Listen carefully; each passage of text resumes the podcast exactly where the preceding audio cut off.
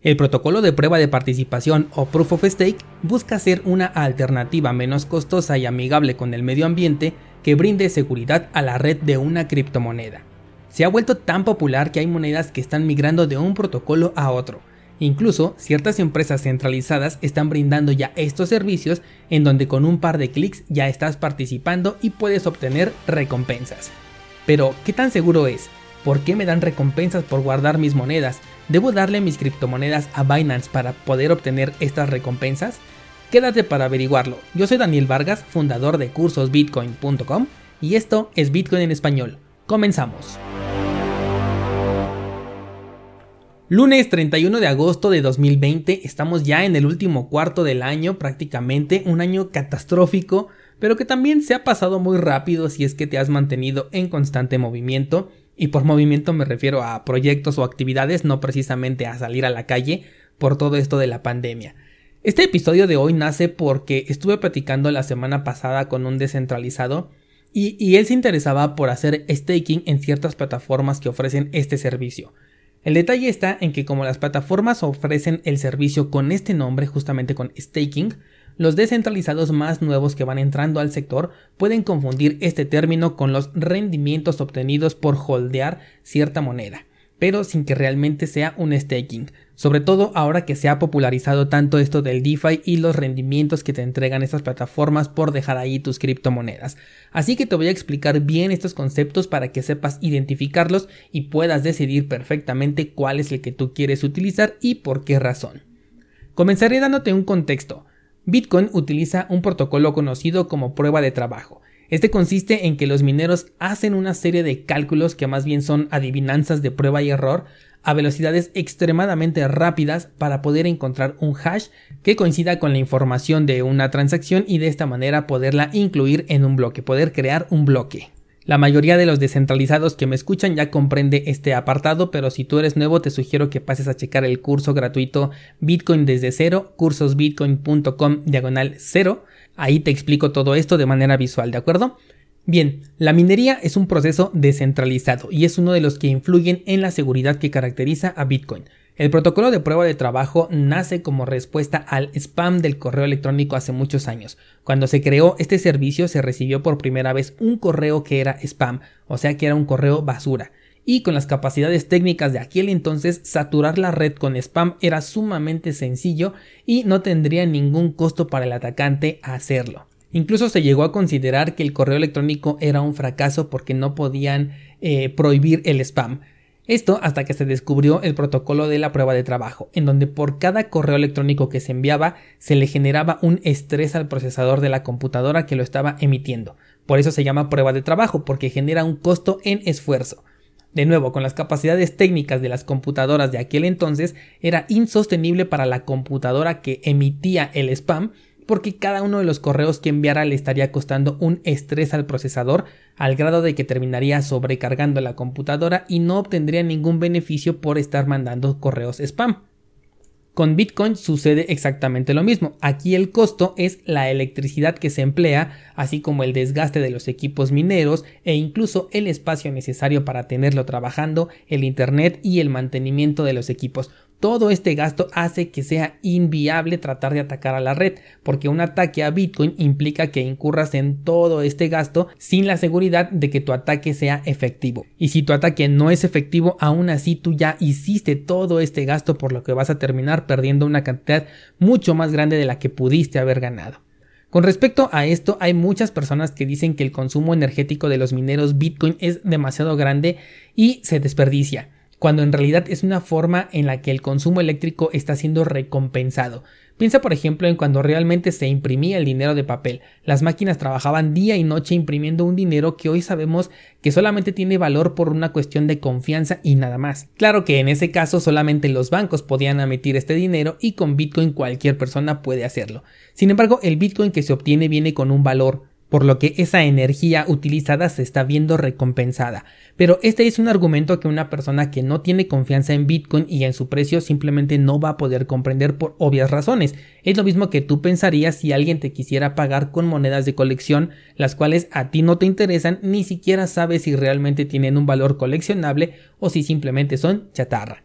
Por eso nació Proof of Stake, una solución más ecológica porque aquí no vas a utilizar eh, equipos demandantes para poder funcionar. En algunos casos solo basta con que tengas cierta cantidad de criptomonedas guardadas y listo. Y en algunos otros el único consumo energético en el que tú vas a incurrir es el de una computadora encendida las 24 horas los 7 días de la semana tal como si fuera un servidor como los que alojan todas las páginas web del mundo y aún así esta computadora podría incluso ser reemplazada por un System on a Chip como por ejemplo una Raspberry Pi.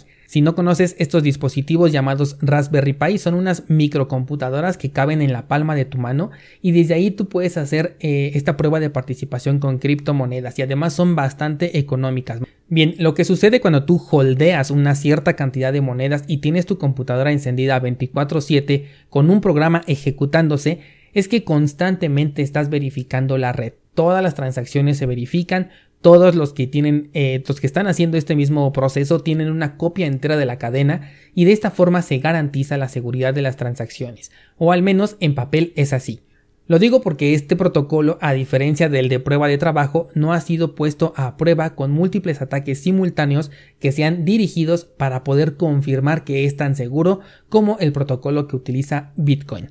Por lo tanto, se encuentra en un nivel experimental un nivel de seguridad que puede funcionar pero también podría fallar. Entonces entendemos que la prueba de participación significa participar, justamente por eso lleva este nombre, en la seguridad de una red a través de un equipo que en todo momento está vigilando que se cumplan las reglas. Bien, por ese trabajo de mantener tu computadora encendida y poner un saldo ahí que sea inmóvil durante el tiempo que tú decidas, es que a ti se te va a pagar una recompensa cada determinado tiempo. Así como en Bitcoin, si tú haces minería, te van dando unas recompensas, en este caso también ocurre, pero con un menor gasto energético.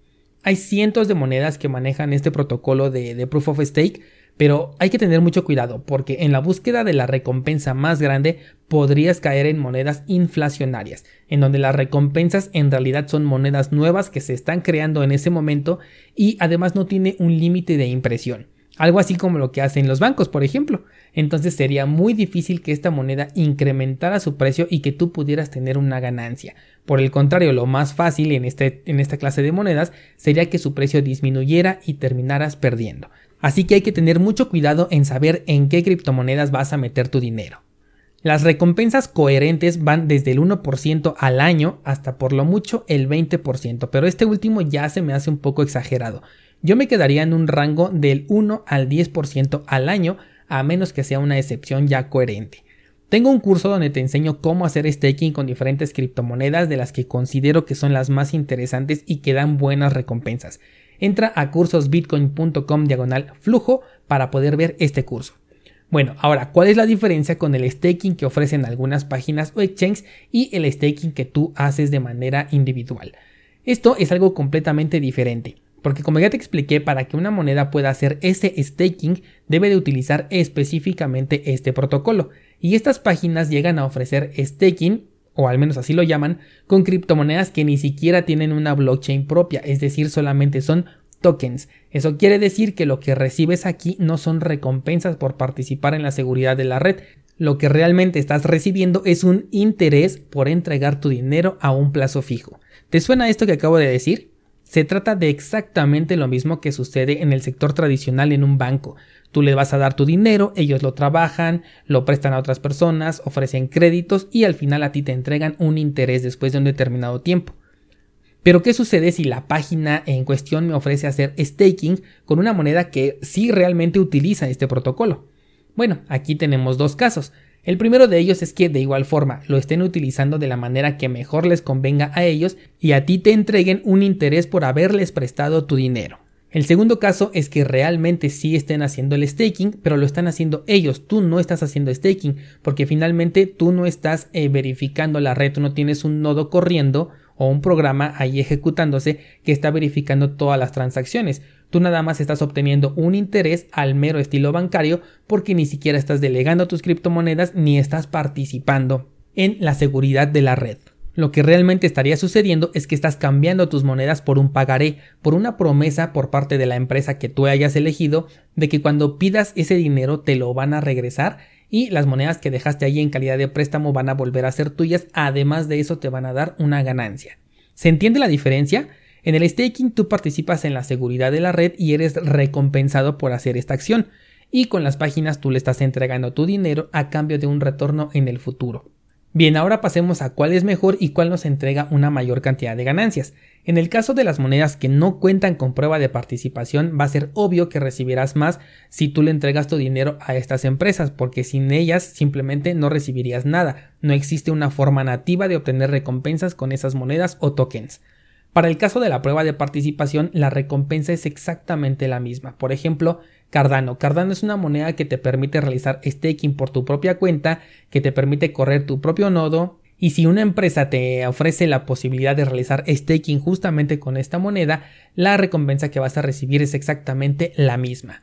E incluso existe la posibilidad de que sea un poco menor la recompensa que recibes en la página porque al ser un servicio centralizado en el que tú estás confiando, ellos tienen toda la libertad de poder agregar una cierta comisión al servicio que te están brindando, con lo cual tu recompensa se vería reducida. Pero esto ya depende de cada plataforma, no te puedo decir que si realmente te están cobrando una comisión adicional.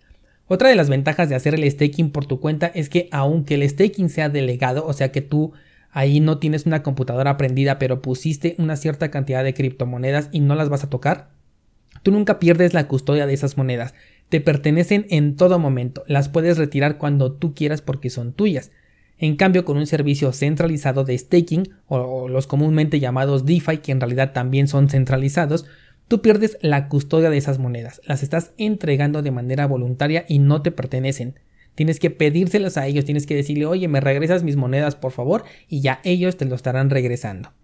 Eso quiere decir que el riesgo con un servicio ofrecido por una empresa es mucho más alto porque tú podrías perder todos tus fondos si algo ocurre dentro de este servicio. Pueden ser hackeados, pueden simplemente quedarse sin fondos, no lo sé. Cualquier cosa que ocurra dentro de este servicio te afecta directamente a ti. Por el contrario, haciendo el staking por tu propia cuenta, lo único que puede pasar es que te pierdas de una recompensa, es decir, que no recibas la recompensa del momento, pero en ningún momento pierdes o pones en riesgo todas las criptomonedas que ya te pertenecen. Ahora, ya para cerrar, algunos protocolos te dan un mayor poder de voto sobre la red si tú tienes una mayor cantidad de monedas en staking. Hablo del staking nativo, obviamente. Esto significa que si tú le entregas esas monedas a una empresa como por ejemplo Binance y esta empresa realmente está haciendo staking, tú le estás ayudando a convertirse en una entidad con un poder de voto mucho más fuerte que en algún determinado momento podría tomar el control de las decisiones completas del proyecto si es que así está configurado por diseño. Lo que quiero decir es que tú mismo estás poniendo en riesgo tu propia inversión porque si esto sucede, si Binance se volviera, por ejemplo, eh, el, el, votante más fuerte de cierta criptomoneda y pudiera generar cambios a su conveniencia, perdería directamente todo su valor porque pasaría a ser un proyecto controlado por una empresa centralizada, lo cual no queremos dentro de este mundo de las criptomonedas. Personalmente yo no le veo ningún beneficio a entregar la custodia de mis monedas pudiendo hacer el staking por mi propia cuenta y sin poner en riesgo mis criptomonedas. Pero bueno, aquí ya serás tú quien decidirá qué método utilizar para generar un flujo de efectivo con tus criptos. ¿Cómo ves descentralizado? ¿Tú ya haces staking o tienes rendimientos por parte de una empresa que está guardando tus monedas? Házmelo saber en los comentarios y no olvides checar el curso de staking de criptomonedas donde ya te enseño ahora sí paso a paso cómo hacer la configuración por tu propia cuenta en 7 proyectos diferentes. Por ahora sería todo, pero mañana hay más aquí en Bitcoin en español.